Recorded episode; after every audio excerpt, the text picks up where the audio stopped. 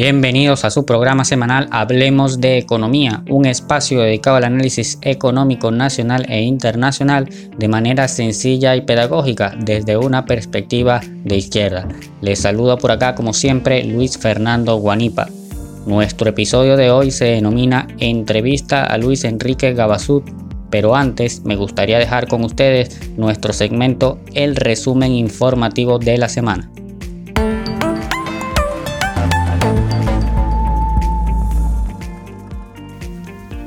En el resumen informativo haremos un breve repaso por las noticias más destacadas de la semana en el plano nacional e internacional. En materia internacional tenemos que se agotan las reservas, pronostican un crecimiento del precio del petróleo. Desde enero el precio del petróleo ha subido un 30% y ha vuelto a los niveles de antes de la crisis. A pesar de los brotes de coronavirus en varios países, los pronósticos de la demanda de petróleo han mejorado considerablemente debido a la vacunación masiva y la recuperación económica mundial. La OPEP estima que la demanda aumentará a 96,5 millones de barriles por día este año, según reseña una nota de Sputnik Mundo. En materia nacional tenemos que salario mínimo integral será de 10 millones de bolívares soberanos.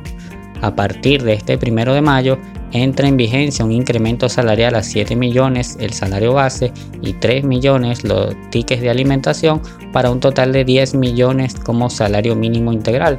Todo esto con incidencia en las tablas salariales de los trabajadores y trabajadoras del país. Asimismo, se anunció que para el próximo miércoles se debe instalar el primer Consejo Presidencial de Gobierno Popular para construir propuestas y gobernar con las bases. También podemos anunciar que cálculo de las prestaciones sociales serán en petros. El presidente de la República, Nicolás Maduro, aprobó petrolizar las prestaciones sociales de los trabajadores como medida de protección y ahorro.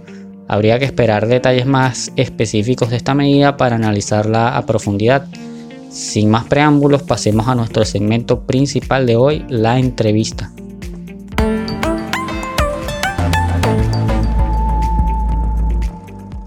Hoy nos complace invitar a Luis Enrique Gabazú, quien es investigador de amplia trayectoria, escritor, consultor y activista reconocido en el escenario económico venezolano, y estaremos conversando con él aspectos importantes sobre nuestra dinámica económica actual. Bienvenido Luis Enrique Gabazú a nuestro programa semanal Hablemos de Economía. Muchas gracias por aceptar muy gentilmente nuestra invitación. Para mí es un honor escuchar tus opiniones y orientaciones en este espacio. Luis Enrique, el escenario económico actual ha estado bastante movido en lo que va de año y uno de los aspectos más importantes sobre los que se ha abierto el debate en los últimos meses es sobre los salarios, la inflación y qué políticas podrían contrarrestar esta situación tan compleja que vivimos. El sábado se anunció un aumento a 10 millones de bolívares soberanos al salario integral mínimo con incidencia en todas las tablas, con recursos que el propio presidente afirma que tuvo que parir. ¿Qué lectura podríamos darle a este anuncio? Hola, buenas tardes Luis Fernando. Un saludo para ti. Gracias por la invitación a tu podcast y a toda esa maravillosa gente que te escucha de Hablemos de Economía. Eh, bueno, contestando tu, tu, pregunta en relación a la más reciente medida adoptada por el Ejecutivo Nacional con respecto al aumento salarial, lo que te puedo responder es que, bueno, es lo, mm, el mismo tipo de medida eh, paliativa, eh, muy, muy precariamente paliativa, eh, valga decirlo, que hemos venido presenciando desde hace varios años para acá. Es decir, el, el, gobierno y la política económica específicamente tienen muy poco radio de acción, muy poco margen de maniobra para poder hacer algo más allá de, de ese tipo de medidas elementales, muy básicas y muy poco compensatorias, si se quiere, porque primero evidentemente el aumento es eh, cuantitativamente irrisorio en comparación con los precios de los bienes y servicios, sobre todo los bienes y servicios de primera necesidad. Y eh, por otro lado, apenas se hace el aumento, ya sabemos que el impacto, la reacción del lado de quienes controlan la oferta, es decir, los dueños del capital, los dueños de los negocios que son capaces de abastecer de bienes y servicios la economía, pues inmediatamente reaccionan subiendo los precios eh, más que proporcionalmente incluso que, el aumento salarial. Entonces eso se come automáticamente cualquier aumento cuantitativo, estrictamente monetario o monetarista eh, que haga el gobierno del salario en ese sentido. Por eso es que yo no he estado de acuerdo, y lo he manifestado públicamente, con la propuesta que han hecho los colegas Tony Bosa, Pascualina Curcio, Juan Carlos Valdés y otros, otros compañeros, eh, muy preocupados por la situación del deterioro del salario del trabajo de los trabajadores en Venezuela, pues plantean la indexación salarial eh, de, que el salario vaya aumentando en función de la inflación. Eso simplemente lo que genera es una espiral, una espiral de como el, como el gato persiguiéndose su propia cola cuando le colocas el cascabel y eh, lo que agotaría serían automáticamente mucho más allá de lo que de por sí ya están los, los medios de pago menudo, al menudeo, colapsando aún más todos los sistemas logísticos de la cotidianidad del pago del transporte colectivo, la buceta, eh, los pagos sencillos menudos que es necesario hacerlo, dar el vuelto y todas esas cosas.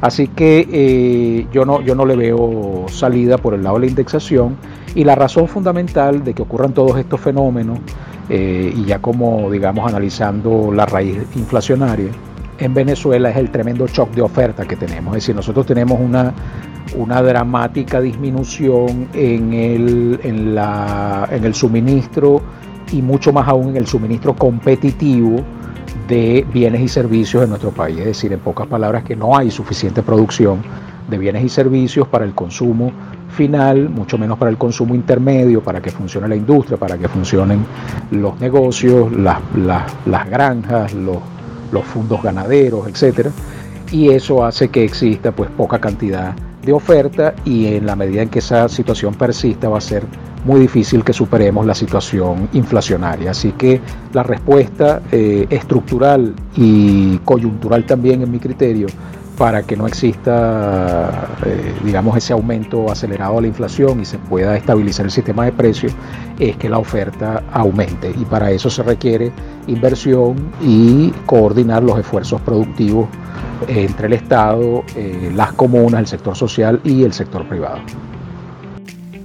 Luis Enrique, en medio de un escenario bastante complejo en el plano internacional y tomando en cuenta las medidas coercitivas y unilaterales contra Venezuela, que han impactado directamente en los ingresos nacionales y sabiendo que una de nuestras características más marcadas es la dependencia del sector externo, ¿qué importancia reviste nuestra industria petrolera para una posible recuperación económica y cómo trascender hacia un modelo productivo a las condiciones actuales tan complejas? Sí, Luis Fernando, en relación a lo del sector externo, es cierto, eh, esa es la variable fundamental que determina que una medida, por ejemplo, como la indexación salarial eh, y otro tipo de medidas estrictamente eh, monetarias, no tengan ningún tipo de, funcionalidad en nuestra economía. Porque nuestra economía depende muchísimo de, de divisas. Por ejemplo, se dice que la política restrictiva, que ha mantenido el Banco Central de Venezuela desde hace tiempo, eh, manteniendo el encaje legal en la banca sumamente alto, precisamente para evitar eh, que exista por la vía del multiplicador monetario una multiplicación secundaria de, la masa monetaria muy acelerada en la economía y eso eh, restrinja la, inflación. y bueno, se ha criticado esa medida porque se argumenta que no habiendo suficiente crédito bancario, eh, eso más bien atenta contra la inversión productiva, porque entonces los negocios, las empresas que quieren eh, pedir préstamos o necesitan financiamiento para la inversión productiva no pueden hacerlo, y entonces es como el cuento del huevo y la gallina, porque entonces si no hay financiamiento no puede haber entonces inversión, y si no hay inversión no hay producción, y si no hay producción, como ya lo dije en la primera pregunta, eh, eso se traduce en inflación. Entonces es como, una, como un círculo vicioso. Sin embargo, la variable que hay que tomar en cuenta allí es que el dinero que hace falta, el capital que hace falta para activar un negocio productivo en Venezuela no es en bolívares, es en dólares. Es decir, es en divisas, en moneda extranjera. ¿Por qué? Porque en Venezuela no tenemos ningún tipo de, producción propia de maquinarias, equipos, herramientas, eh, ¿me entiendes? Bienes de capital, eh, materias primas intermedias, insumos para la producción, partes, piezas y componentes para activar maquinarias importadas. Es decir, nosotros no tenemos ni siquiera derechos de, patente, eh, que, son, que son patentes que son extranjeras y hay que pagarlas a la hora de establecer procesos industriales, incluso procesos industriales bastante básicos que dependen del uso de ciertas sustancias químicas en sus procesos productivos, por ejemplo. Entonces, realmente nuestra dependencia del sector externo es inmensa, es inmensa. Esa es la verdadera explicación del por qué al quedarnos sin la gallinita de los huevos de oro, Venezuela se derrumbó como un castillo de naipes. No es como los analistas de derecha piensan que se derrumbó como un castillo de naipes por malas políticas económicas o políticas izquierdistas. No, se derrumbó si hayas tomado políticas de ultraderecha o todas las políticas neoliberales de apertura, de libre comercio, de libertad cambiaria. Fíjate, el mercado cambiario está liberado de hace dos años prácticamente. Eh, y, no ha surtido ninguno de los efectos que quienes propugnaban esa liberalización del mercado cambiario se iban a producir. ¿Dónde está, ¿Dónde está el aumento de la producción? ¿Dónde está la atracción de las inversiones? ¿Dónde está el incentivo a las exportaciones? Todo eso es, todo eso es ficticio cuando tu variable fundamental que te determina absolutamente es la dependencia del sector externo. Así que yo coincido plenamente contigo. El problema es que para poder eh, tener bienes de capital para aumentar la producción y hacer inversión productiva, no hace falta papel moneda en bolívares, hace falta divisas que son las que necesitas para comprar, importar las maquinarias, para poderlas instalar y producir, más las materias primas intermedias, los insumos, el alimento balanceado para animales, los químicos, los medicamentos veterinarios para, para el ganado, es decir, desde las cosas más esenciales, el material de empaque, la tinta para, para las bolsas, eh, con lo que se empacan los productos. Es decir, nuestra dependencia es prácticamente absoluta y ese es el problema fundamental de nosotros. Entonces, o tenemos una ciencia y tecnología propia y fabricamos esas herramientas, esas maquinarias productivas nosotros mismos acá en el país, cosa que no, se ha hecho todavía y es ilusorio pensar que se va a hacer, mucho menos a corto plazo. Eh, o conseguimos activar la fuente de divisas y esa fuente de divisas, la que tenemos más a la mano, lamentablemente, pues hay que aceptarlo, asumirlo, es el petróleo, exclusivamente la industria petrolera. Así que la reactivación de la industria petrolera es absolutamente indispensable para mejorar la situación económica en Venezuela a corto y mediano plazo. Importantes reflexiones. Por último, quisiera que nos comentaras sobre tu más reciente estudio, que es el libro La economía venezolana desde un enfoque inductivo y el cuadro resumen de los principales hallazgos y sus implicaciones para la adopción de posibles políticas públicas que nos compartiste hace días. Adelántanos detalles para quienes aún no hayan tenido la oportunidad de leer. Con mucho gusto, Luis Fernando. Bueno, eh, los invito, por supuesto, a que, a que lean el libro, que está, está libre en PDF, disponible, eh, redistribuido por las redes, por los grupos, lo más que he podido el, el link del PDF para que lo puedan descargar o lo puedan leer en línea desde mi Google Drive, donde lo tengo allí colocado.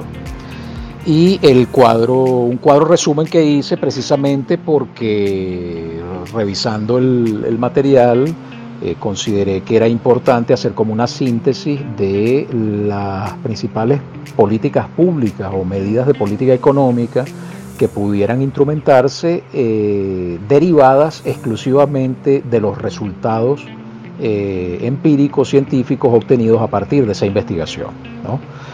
y bueno, allí fundamentalmente, por ejemplo, en relación al tema, al tema de la pandemia, lo que estoy recomendando es que se tome muy en cuenta la ayuda, un plan de ayuda de emergencia para los sectores que tienen que ver eh, específicamente con todo lo que es entretenimiento, eh, recreación, eh, turismo, cultura, es decir, aquellos sectores que se han visto muy afectados por, por culpa de la pandemia, por el distanciamiento social y las cuarentenas controladas.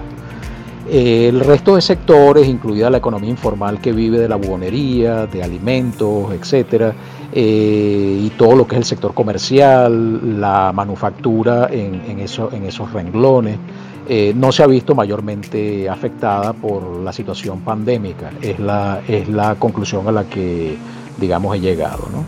Así que eh, digamos que si el gobierno quiere atender esa, esa, emergencia, lo que debe es diseñar un plan muy focalizado a esos sectores que he mencionado principalmente.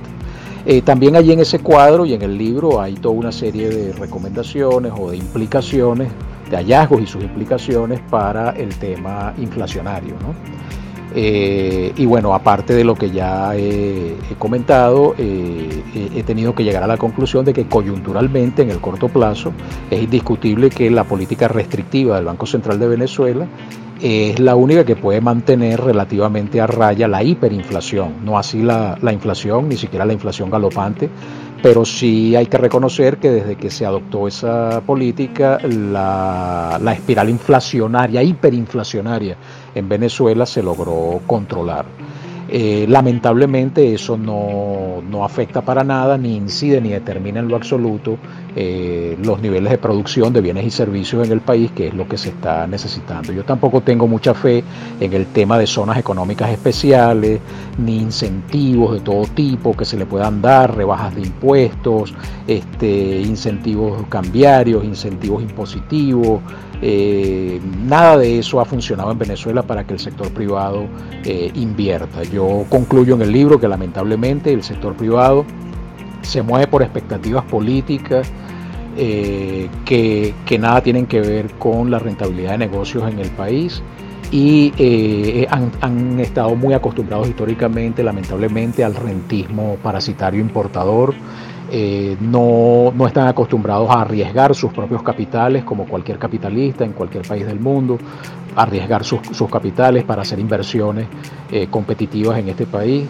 Así que eso lamentablemente o afortunadamente, dependiendo del cristal con que se mire, le toca es al Estado y al pueblo. Así que yo lo que estoy fundamentalmente recomendando es que el Estado debe eh, proveer, sobre todo a nivel pequeño, micro, pequeño y mediano, eh, tanto en el sector primario como en el sector secundario, iniciativas productivas mixtas, es decir, donde el Estado aporte el capital, los recursos y el pueblo aporte la organización y el trabajo y se compartan los beneficios entre el sector, social productivo y el Estado como eh, socio capitalista, en este caso aportante del capital. Eh, esa es una modalidad que no se ha instrumentado en el país y considero que se le debería dar eh, la oportunidad de eh, instrumentarla y evaluar sus resultados. Muchas gracias Luis Enrique Gabazut por tus siempre certeras intervenciones. No está de más decirte que eres un invitado permanente a este programa para conversar sobre eso que tú sabes interpretar tan bien que es nuestra actualidad económica. Un fuerte abrazo. Gracias Luis Fernando, un abrazo para ti también hermano, estoy siempre a la orden. Entre tanto, les dejo con nuestro segmento El dato curioso.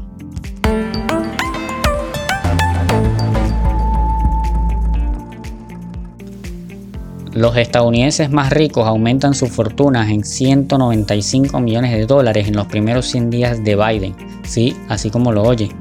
En los primeros 100 días de la presidencia de Joe Biden, el patrimonio neto combinado de las 100 personas más adineradas de los Estados Unidos se disparó en 195 millones de dólares según un análisis de Bloomberg. Además, desde la elección del demócrata hasta su toma de posesión, los 100 estadounidenses más ricos sumaron 267 millones de dólares a su fortuna, lo que eleva su ganancia total a 461 millones desde el pasado 4 de noviembre, según reseña una nota de RT. Curioso, ¿no? Los dejo ahora con la sección Un libro para la semana.